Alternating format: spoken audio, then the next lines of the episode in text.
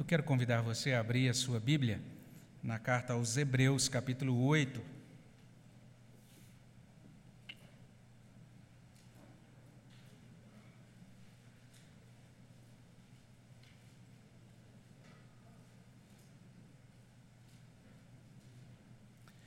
Hebreus capítulo 8, a partir do versículo 1. Nós vamos ler até o versículo 6, os seis primeiros versículos de Hebreus capítulo 8. Quero convidar você aí na sua casa também a abrir a sua Bíblia nesse trecho da palavra de Deus, Hebreus 8, de 1 a 6. E nós que estamos aqui vamos ler juntos a palavra do nosso Deus, Hebreus 8, de 1 até 6. Ora, o essencial das coisas que temos dito é que possuímos tal sumo sacerdote que se assentou à destra do trono da majestade nos céus, como ministro do santuário e do verdadeiro tabernáculo que o Senhor erigiu, não o homem. Pois todo sumo sacerdote é constituído para oferecer tanto dons como sacrifícios.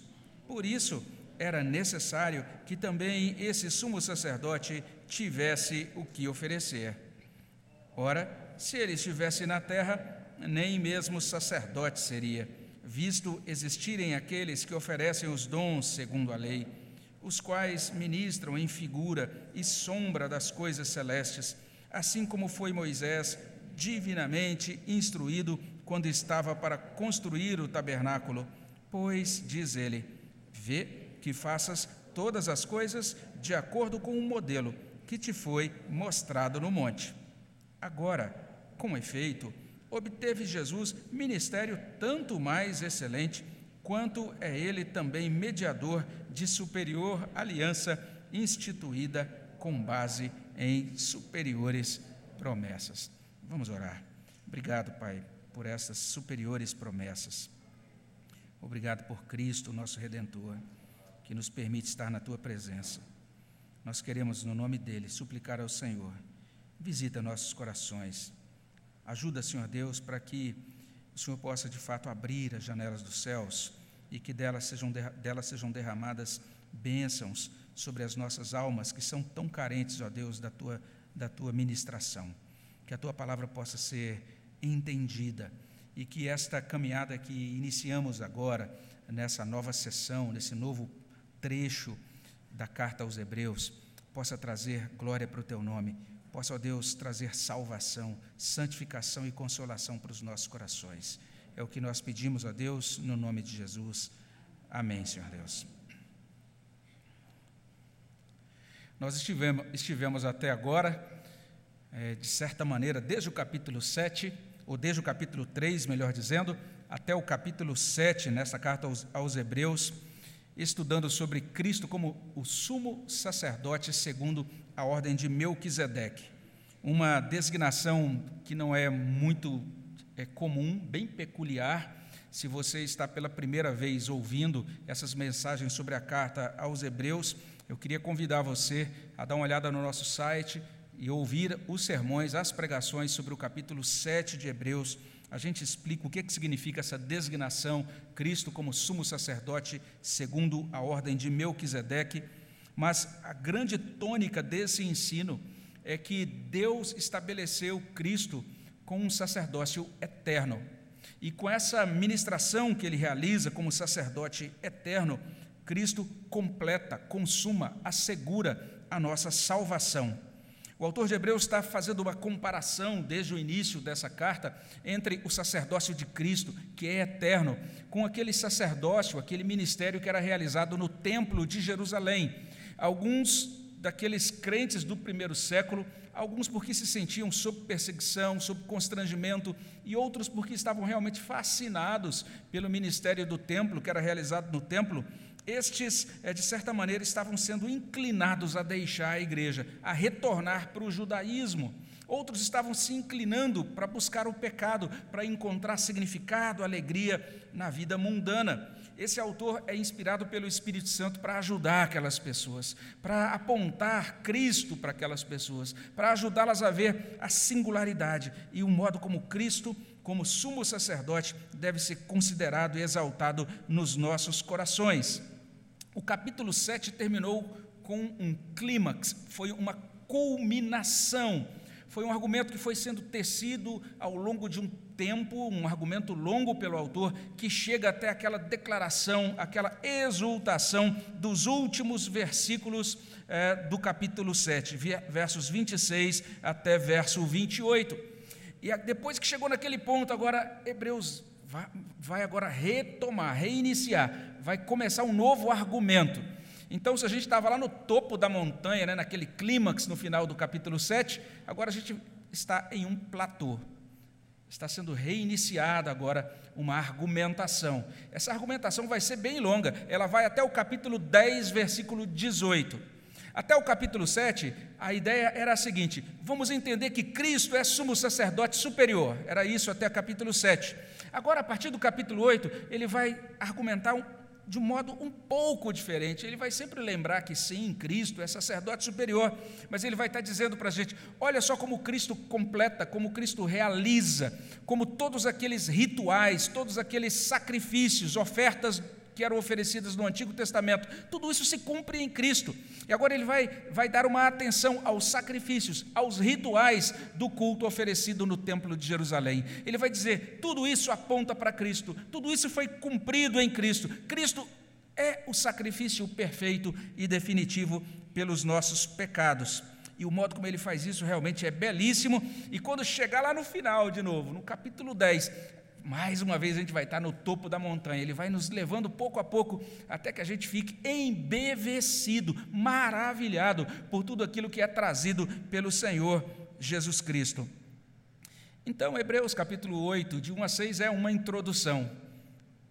Como toda introdução, ela vai dando o tom, ela vai pontuando para a gente, de certa maneira, os temas que vão ser desenvolvidos ao longo do argumento inteiro, do argumento todo. Eu e você somos convidados a guardar no nosso coração a verdade central desses primeiros seis versículos. E a verdade central aqui é essa: Jesus nos conduz da sombra à realidade. Agora é lógico, eu vou ter que explicar o que é sombra e o que é realidade. Mas essa é a ideia aqui, porque ele vai usar essa palavra sombra no texto, lá no verso 5. Ele vai falar de realidade também, essa, essa realidade vai ser apontada um pouco antes do verso 5. A gente vai ver nessa passagem, nesses primeiros seis versículos, que Cristo nos conduz, em primeiro lugar, como rei e sacerdote, é o que consta no verso primeiro. Ele também nos conduz como ministro do santuário celestial, versos 2 a 5. E ele nos conduz como mediador de uma superior aliança, verso 6. Vamos olhar para esse primeiro ensino. Cristo nos conduz como rei, sacerdote é a tônica dessa argumentação de Hebreus. Ele está realmente fixando a nossa atenção, ele está chamando a cada um de nós para fixar a atenção naquilo que ele chama de essencial de todas as coisas. Olha aí o verso primeiro. Ele começa dizendo isso: ora, o essencial das coisas, das coisas que temos dito, é isso que ele traz. A, a revista corrigida vai dizer assim: na suma do que temos dito, a NVI vai trazer, no mais importante do que estamos tratando, então nós precisamos prestar atenção nisso. O que é essa coisa essencial? O que é essa coisa importante? E a coisa essencial é: nós possuímos tal sacerdote. Olha aí o verso primeiro. Nós possuímos tal sacerdote. O essencial das coisas que temos dito é que possuímos tal sumo sacerdote.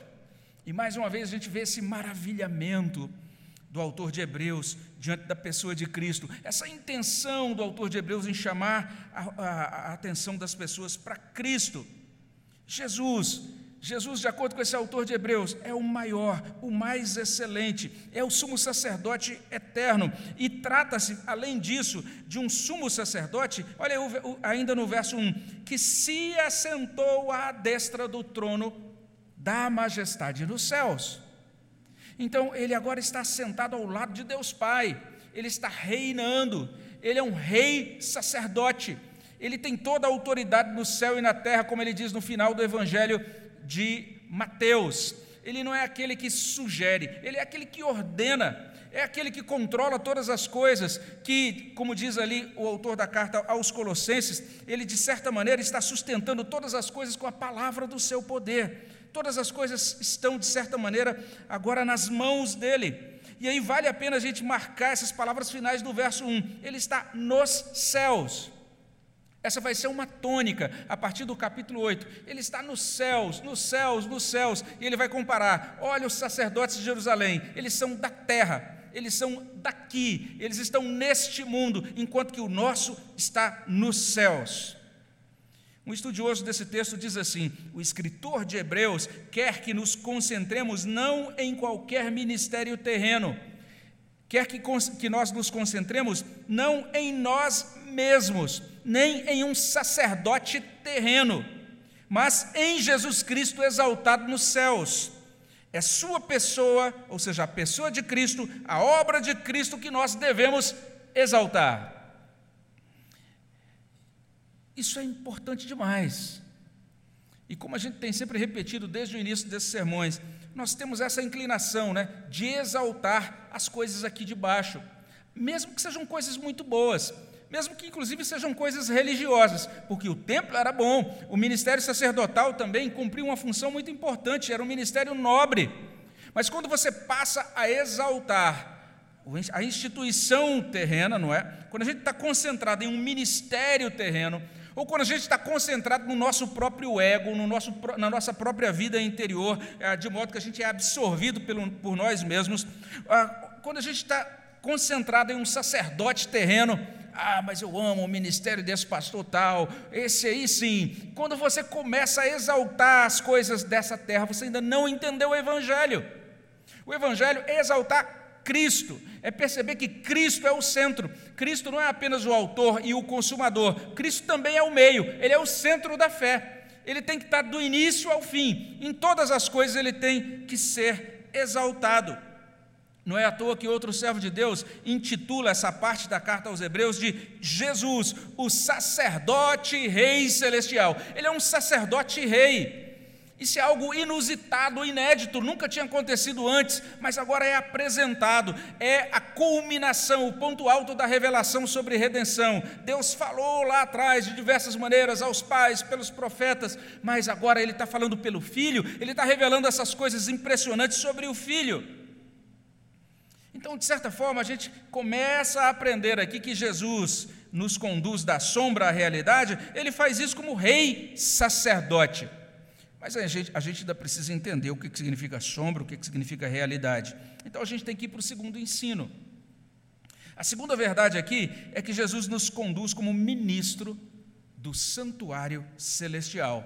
Está aí no verso 2, você vai encontrar assim: como ministro do santuário e do verdadeiro tabernáculo que o Senhor erigiu, não o homem. É interessante o que consta aqui. Jesus é ministro desse santuário celestial. Agora mesmo, ele está ministrando lá, ele está intercedendo por nós lá, ele é o nosso sumo sacerdote, está levando as nossas causas ao Pai lá. Agora veja só o modo como esse santuário é descrito. É descrito assim, como verdadeiro tabernáculo. Verdadeiro tabernáculo. E essa palavra, né, que é traduzida por verdadeiro, é uma palavra bem interessante. Esse adjetivo aqui pode enganar a gente às vezes, pode ter uma pegadinha aí no texto que a gente de repente entende ele errado, porque verdadeiro aqui não é simplesmente o, a contraposição de falso, não é isso. É lógico que a gente pode dizer que sim, é, a verdadeira fé ela se contrapõe às falsas religiões, mas a tônica de Hebreus aqui não é essa. Quando ele usa esse adjetivo, ele está falando de verdadeiro é, como aquilo que de fato corresponde ao que é definitivo, completo.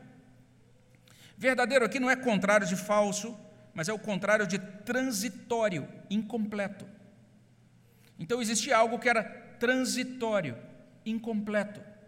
O tabernáculo, o tabernáculo terreno, o tabernáculo construído por Moisés, ele era transitório, ele era incompleto. Não é que ele, não era, não é que ele fosse falso, não é também que ele fosse irreal, que ele não comunicasse uma experiência real, verdadeira de fé, naquele contexto da antiga aliança. Sim, aquelas pessoas que iam oferecer culto naquele tabernáculo do Antigo Testamento e chegavam com a sua fé, com a sua confiança de que elas seriam perdoadas por meio do sangue de um animal substituto ou de um substituto redentor. Aquelas pessoas que se achegavam ali e que ofereciam aqueles sacrifícios, elas tinham uma experiência real com Deus elas de fato eram acolhidas e justificadas pela fé no redentor que viria, Jesus Cristo. Mas aquela instância, aquele estado de coisas, aquele modo de operação da redenção do Antigo Testamento era provisório, era transitório, era incompleto. Cristo, por sua vez, ele ministra em um tabernáculo completado, aperfeiçoado, eterno, definitivo. E como ministro desse santuário, desse tabernáculo que é verdadeiro, que corresponde à realidade completada da, da redenção, veja só, Jesus tem de oferecer sacrifício. Tem. Está aí no verso 3. Todo sumo sacerdote é constituído para oferecer tanto dons como sacrifícios. Por isso, olha só a expressão: era necessário que também esse sumo sacerdote tivesse o que oferecer. Era necessário. Eu não sei se você já foi perguntado por alguém sobre isso, ou se você mesmo já perguntou isso, né? Será que seria possível Deus, Deus salvar os, os seres humanos de uma outra maneira? Por que, que Deus simplesmente não chega, não, não chegou lá atrás e disse assim: ah, está tudo bem, vocês erraram, vocês pecaram, mas Deixa para lá. Vocês estão salvos, entrem no meu reino aqui. Não é? Então, alguns pensam que Deus poderia salvar de outra forma. E tem alguns, inclusive, que não entendem muito bem as Escrituras e até criticam muito as Escrituras, dizendo: Eu acho muito sanguinário, muito estranho esse modo das Escrituras dizerem que Deus salva por meio da morte de um animal sacrificado. Tadinho dos animais. Tadinho daqueles bichinhos ali do Antigo Testamento, inclusive aqueles perfeitinhos ali, tão bonitinhos, e eram levados e sacrificados indiscriminadamente a centenas a cada semana. Que coisa estranha essa ideia de um Deus assim que exige sangue. Algumas pessoas não entenderam a doutrina da redenção. É isso que Hebreus vai fazer aqui agora, de 8, capítulo 1 até 10, 18. Ele vai explicar como era aquele sistema sacrificial, por que era necessário oferecer aqueles sacrifícios. Então, se você sempre fez assim essas perguntas, então está na hora de você prestar, prestar bastante atenção nessas próximas pregações de Hebreus. A gente está só fazendo uma introdução aqui, mas nelas a gente vai aprender isso. Olha só, era necessário. Deus não podia salvar de uma outra maneira. Deus estabeleceu lá no pacto das obras que no dia em que aquele primeiro casal comesse da árvore do conhecimento do bem e do mal, certamente eles morreriam. A gente já vê a provisão de Deus para aquele casal, para a redenção daquele casal ali no Éden, no momento da queda. Ele faz uma, uma, uma provisão dupla. No momento em que o primeiro casal cai, a primeira coisa que Deus faz, promessa do Evangelho, a primeira declaração do Evangelho, o proto, a palavra proto, o, a proto significa primeiro. Então, o proto-evangelho é a primeira declaração de que o filho da mulher vai esmagar a cabeça da serpente, a serpente vai picar o calcanhar do redentor, mas o redentor vencerá. Primeira promessa. Depois, Deus providencia vestimenta de peles. Então, naquele momento, a morte adentra o Éden. Um animal morre para que a nudez do primeiro casal seja coberta. Redenção. A redenção agora vai exigir que o, o, o pecado seja punido com morte. O pecado imbrica em morte, ele conduz à morte. O resultado dele final é a morte. O salário do pecado é a morte. Deus é santíssimo. Deus não é condescendente com o pecado. Deus tem que julgar o pecado. Ele é santo na sua natureza. Ele é ofendido por nossas transgressões. Então ele tem que de fato julgar o pecador. O Deus de toda misericórdia, mas o Deus também de justiça, de juízo. Então é necessário oferecer o sacrifício para que haja perdão dos pecados. Então, o que o texto está dizendo no verso 3: aqueles sacerdotes fazem isso, e esse também, Jesus Cristo, é necessário que ele tenha o que oferecer. Está aí no verso 3. O que, que ele ofereceu? Ele próprio. Ele ofereceu sua própria vida. Isso vai ser desdobrado nos capítulos seguintes. Hebreus vai explicar então cada um desses dons e desses sacrifícios, né? A partir da semana seguinte a gente vai ver essa explicação. O verso 4 inicia informando isso. Ora, se ele, Jesus, estivesse na terra, nem mesmo sacerdote seria, e ele está dizendo isso, o texto está dizendo isso por conta daquilo que a gente viu no capítulo 7, de 13 até 14, ou seja, somente os filhos de Levi podiam exercer o sacerdócio terreno, e Jesus era da tribo de Judá, ele não poderia se encaixar dentro daquele, daquele modo de operação do sacerdócio do templo. Os sacerdotes de Jerusalém ofereciam aquelas ofertas, e eles faziam isso seguindo as prescrições da lei, ainda no verso 4, visto existirem aqueles que oferecem os dons segundo a lei. Mas aí no verso 5 vai introduzir a limitação, vai dizer assim: que estes, estes que oferecem os sacrifícios do templo de Jerusalém, eles ministram em figura e sombra das coisas celestes. Então agora nós chegamos à palavra sombra. Eu estou dizendo que Jesus nos conduz da sombra ou das sombras para a realidade. Vamos começar agora a entender essa ideia de sombras. A gente encontra essas duas palavras, figura e sombra das coisas celestes. A palavra figura aqui é bem interessante, ela tem esse sentido de exemplar, esse sentido de imagem. A NVI traduz de uma maneira muito boa quando diz assim que estes eh, sacerdotes eles ministram em cópia.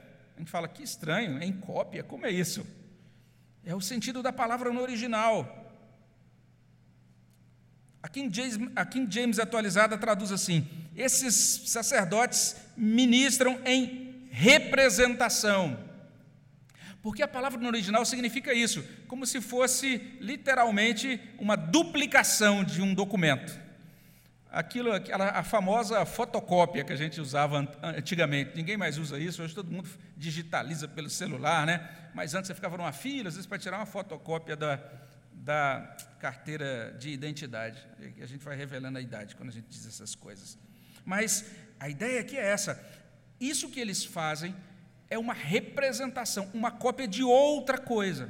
Quando você tira ali o documento seu, uma cópia da sua, sei lá, certidão de casamento, então, aquilo, a cópia, ela é fiel no sentido de que ela mostra como é o documento, mas não é o original. Então, é apenas uma representação de outra coisa, daquilo que é a realidade, daquilo que é original. Esses ministros do Templo de Jerusalém ministram em figura, é esse o sentido. E eles ministram em sombra.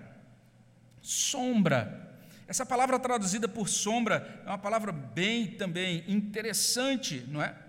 E essa palavra teria o sentido aqui em português é, da palavra protótipo. O que é um protótipo, né? ou um arquétipo? Né? É um primeiro tipo, é um exemplar modelo, vamos dizer assim mas é algo ainda provisório. Então imagine que você cria aí, está criando alguma coisa, né? Você vai, sei lá, vou lançar minha empresa no mercado, criei aqui um dispositivo eletrônico. Aí você vai apresentar a sua ideia para buscar ali financiamento. Você vai levar um protótipo. É mais ou menos, é uma primeira versão daquilo que você está querendo é, comercializar em larga escala. E você vai apresentar aquilo para o investidor. Ele vai ver como funciona, vai entender aquilo. E se ele aprovar, diz: ótimo, vou investir dinheiro na sua empresa e agora vamos produzir não sei quantos milhões desse, dessas coisas aqui. Mas antes vamos aperfeiçoar, vamos ajeitar um pouquinho aí o design ou alguns detalhes que precisam ser ajustados para que isso tenha sucesso no mercado. E aí então você teve o protótipo, que foi aquela primeira peça, e tem depois aquilo que vai ser produzido em larga escala. Esse é o significado de sombra aqui. Significa algo bem interessante.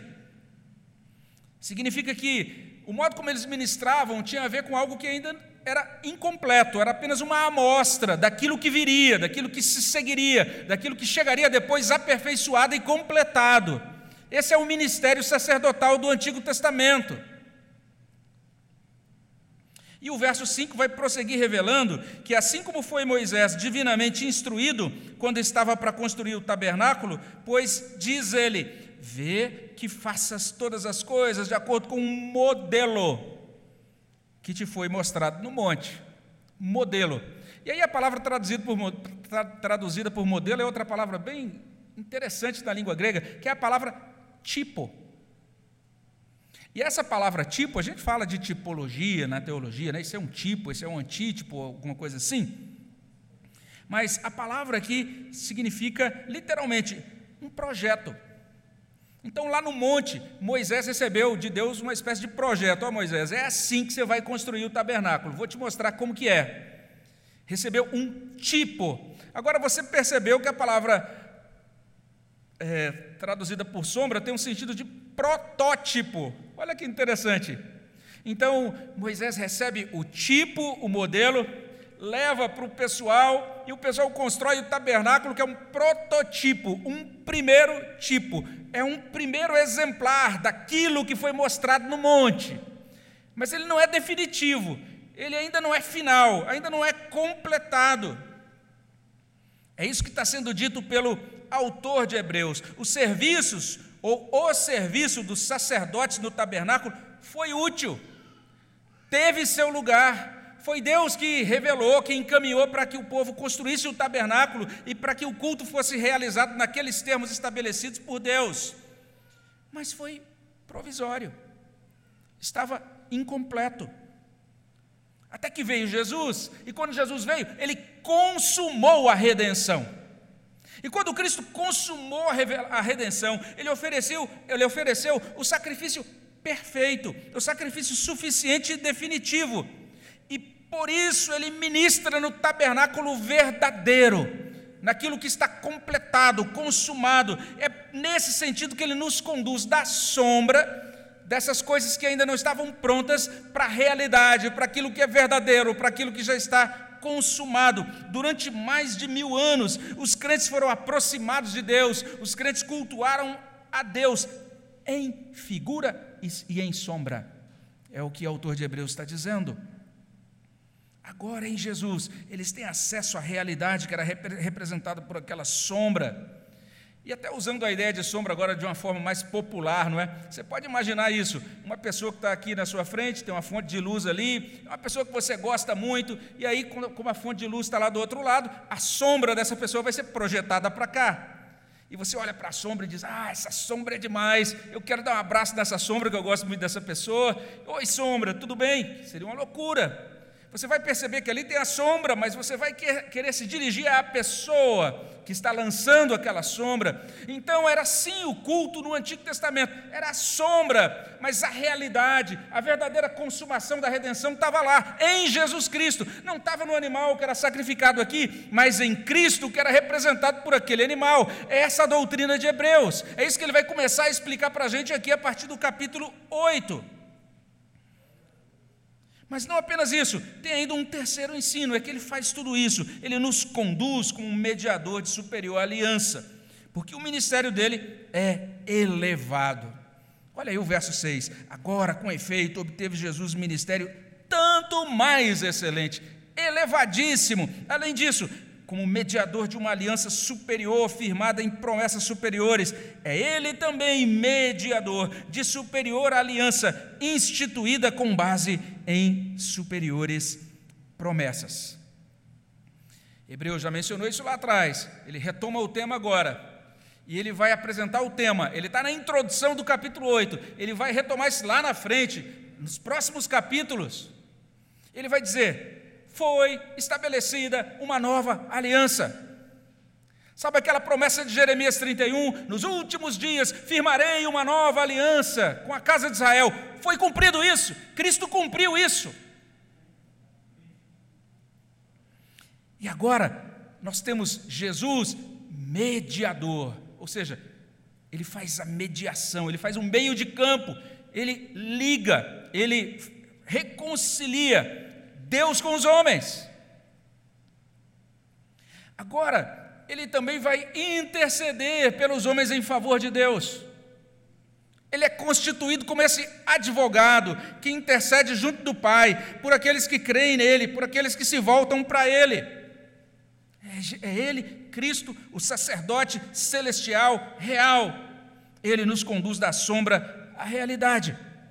Seis versículos que introduzem então o capítulo 8.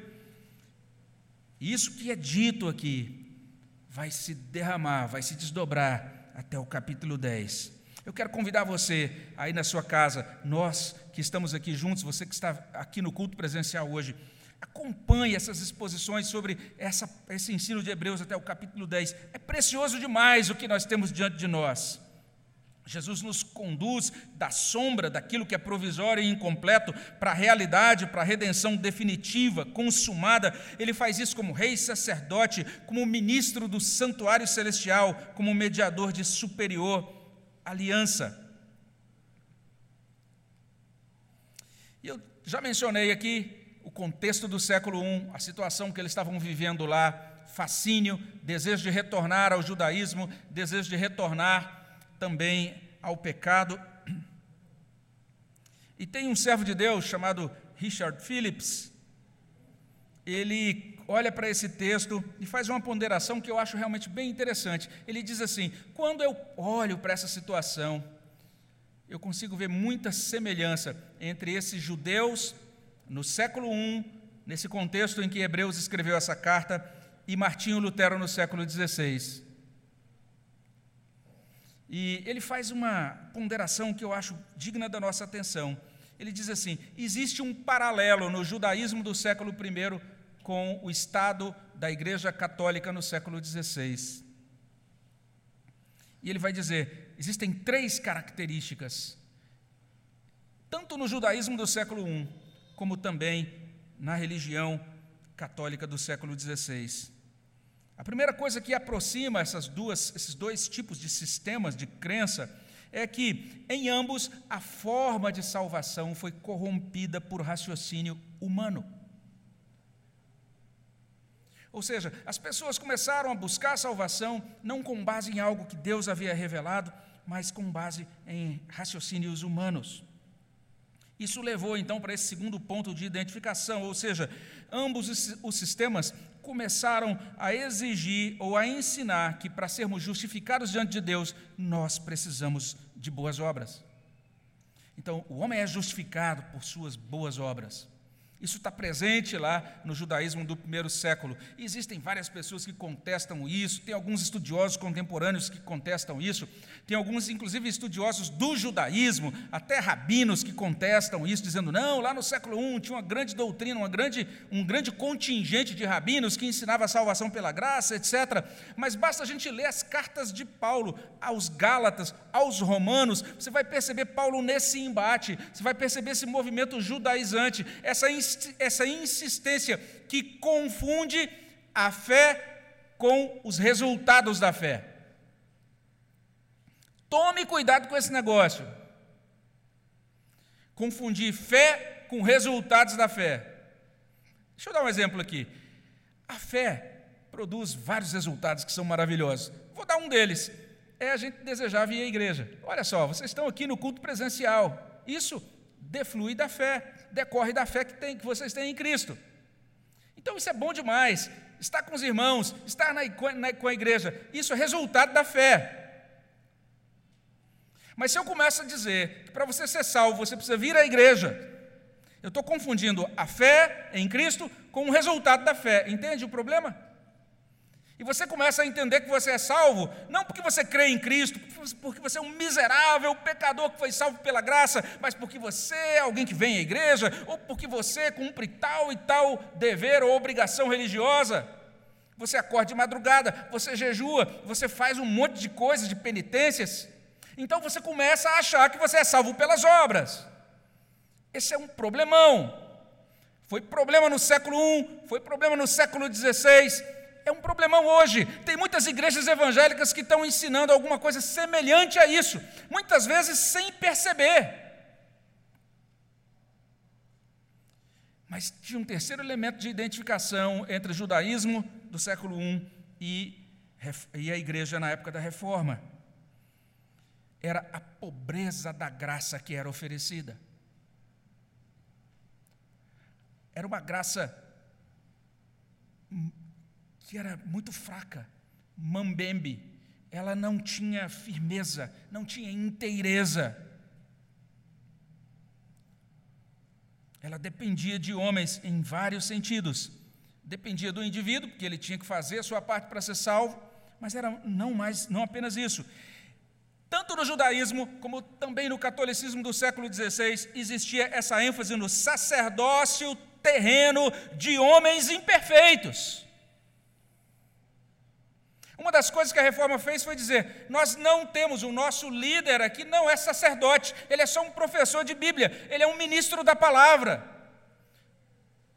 Hebreus está ensinando que agora Cristo veio, o sacerdócio de homens não tem mais lugar naqueles termos anteriores. O sacerdócio em que homens se colocavam como mediadores, como no caso do judaísmo, isso agora não precisa mais, nós já temos esse mediador que é Jesus Cristo. O sacerdócio católico, em que o sacerdote é o mediador da graça de Deus por meio dos sacramentos. Os reformadores olham para isso e dizem: está tudo errado.